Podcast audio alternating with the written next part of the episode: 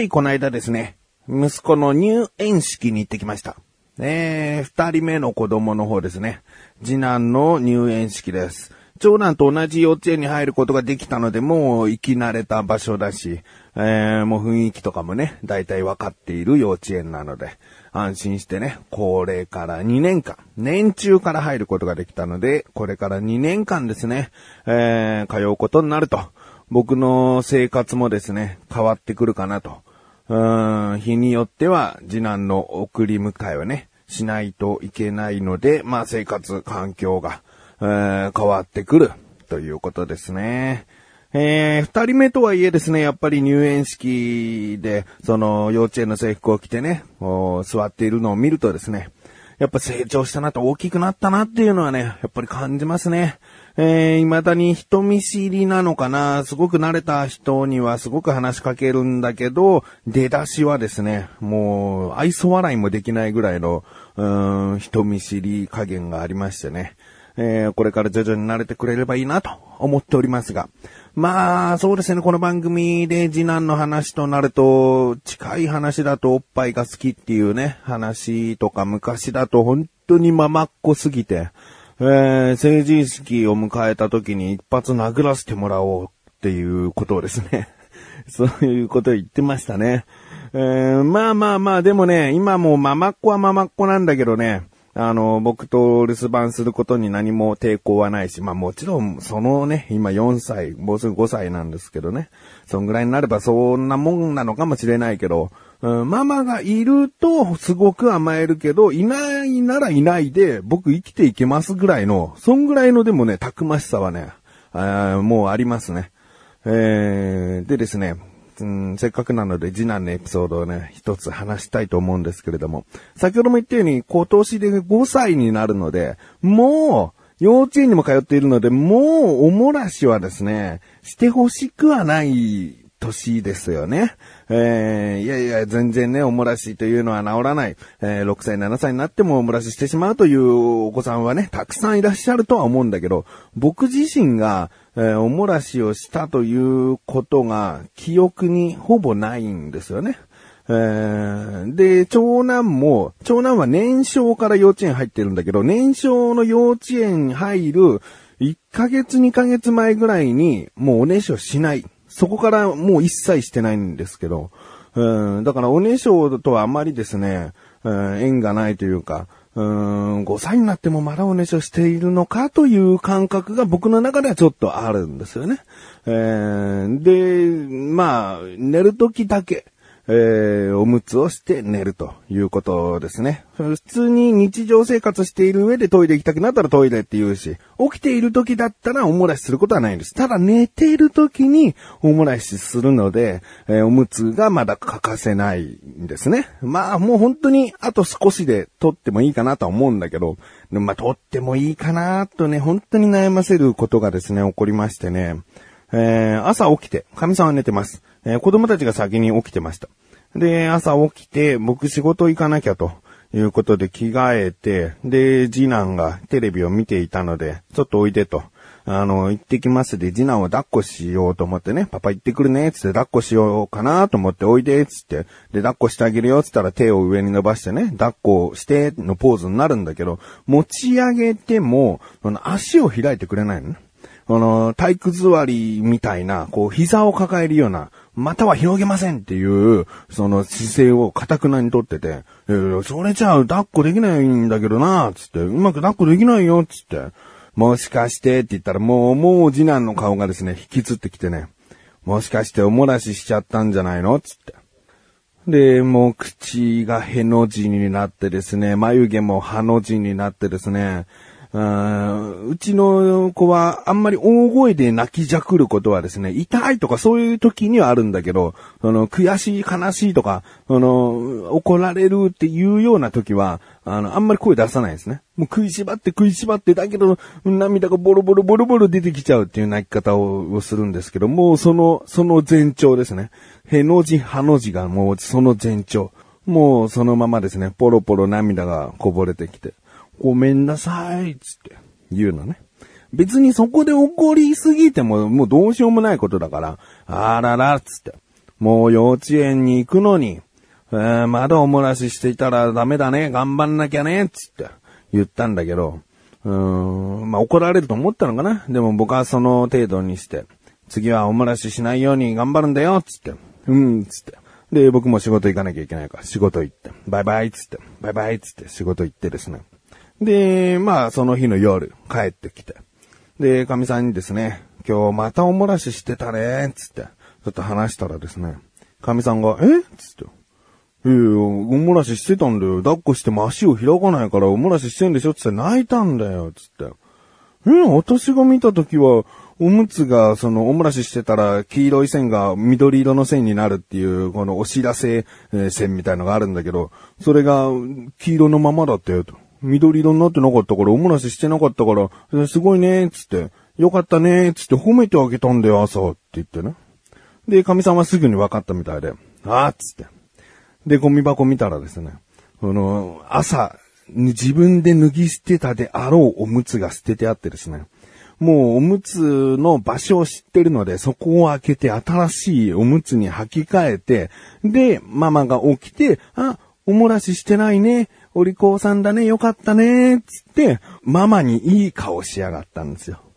えー、まあ、でもね、これは、古速なね、なんか、人として人としてっていうのはまだ早い年齢かもしれないけど、あまり良くない行動とは思うよ。自分でこう証拠を隠蔽するみたいな、なんかそういう良くないことかもしれないけど、まあその知恵がついたっていう部分で言うと、まあまあまあまあいい、いいやいいや、つって。うんお漏らししたことを隠したのはダメだけど、うんそういうことしたんだね、つって。うんなんか怒りもせず、どちらかといえば褒める感じでですね、次男に話しかけましたね。まあまあまあ、そんな感じですよ。えー、なんか、こう、知恵がね、悪知恵が、悪知恵だけでもないかな。知恵が、うん、たまに働く。頭が良くなるのかな、みたいな。足し算とかできたり、字も多少うまく書けたり、なんか、うん、頭良くなるそうだな、みたいな。そんな親バカ的なところ、えー、ありますね。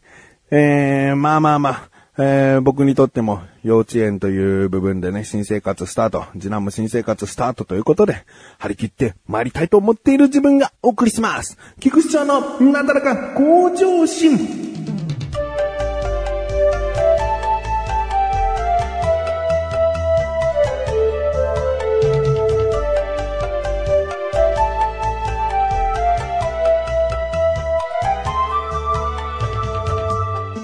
今回はですね、えー、つまらない回だな、今回はと思われるかもしれませんが、僕がですね、先日スタジオに行って歌取りをしてきた歌を流したいなと思っております。決してうまいものではございませんが、えー、友人と二人でですね、あの、趣味程度に、あの、やっている、その、音楽活動というか、活動というか、まあ、ただスタジオ行って自分の作った歌を、えー、弾いて歌ってというだけなんですけどね。えー、せっかくでもそういう風に録音とかしているんだから流せる場所といえば、まあ、なだらか向上心ならいいかなという感じでですね、えー、年に2回、3回ぐらいですね、そういった回がございますね。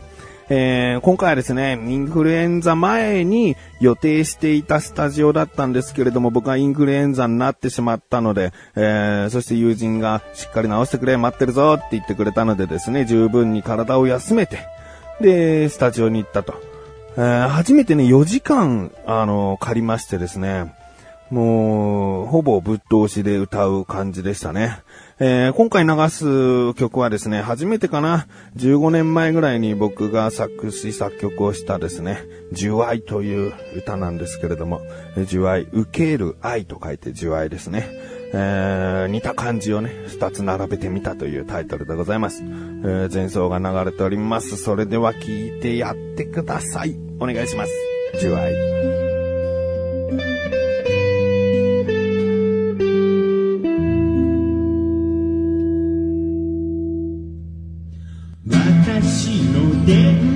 電話が鳴っていた。それはあなたからのメール。すっかり置き去りにしてた。頭の中は絵空こと。期待外れの返事でも。それなりに覚悟はしてた。また起きてると書いてある思わぬ事態に深呼吸も。う戻れないからねもうこれで終わり。かもそう願い果たすためこれくらいなんともないわ返事を送ると電話が来ていつもと違って話さないあなた。答えを聞かされ私は笑うただの強がりだけど。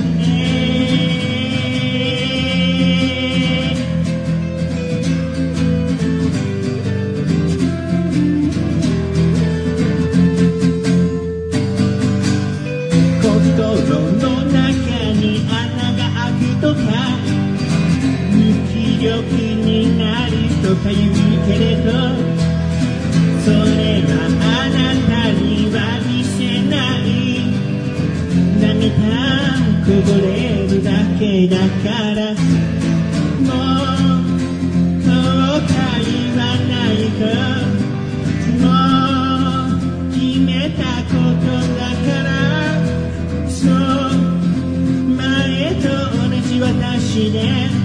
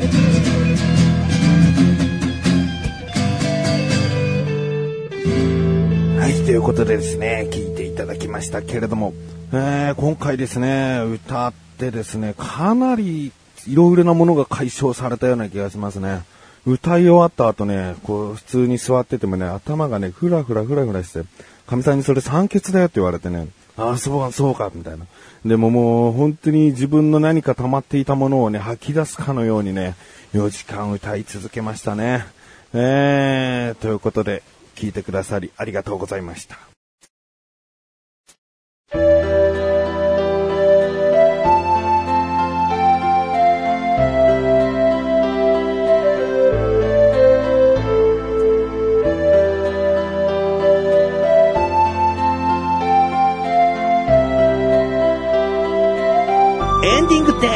そしてすぐお知らせです。このなだらかご助身が配信されたと同時に更新されました、菅井菊池のコンビニ侍聞いてみてください。今回は菅井からのおすすめ食品で、ドンタコさんの一口デリ、ミートピザ味ですね。えー、美味しかったなうん、あれからもう一回買ったもんね。うーん、気になるという方はぜひ聞いてみてください。ということで、長らか向上心甘い水曜日更新で。それではまた次回お会いいたい菊池翔でした。メガネとマーにでもあるよ。お疲れ様です。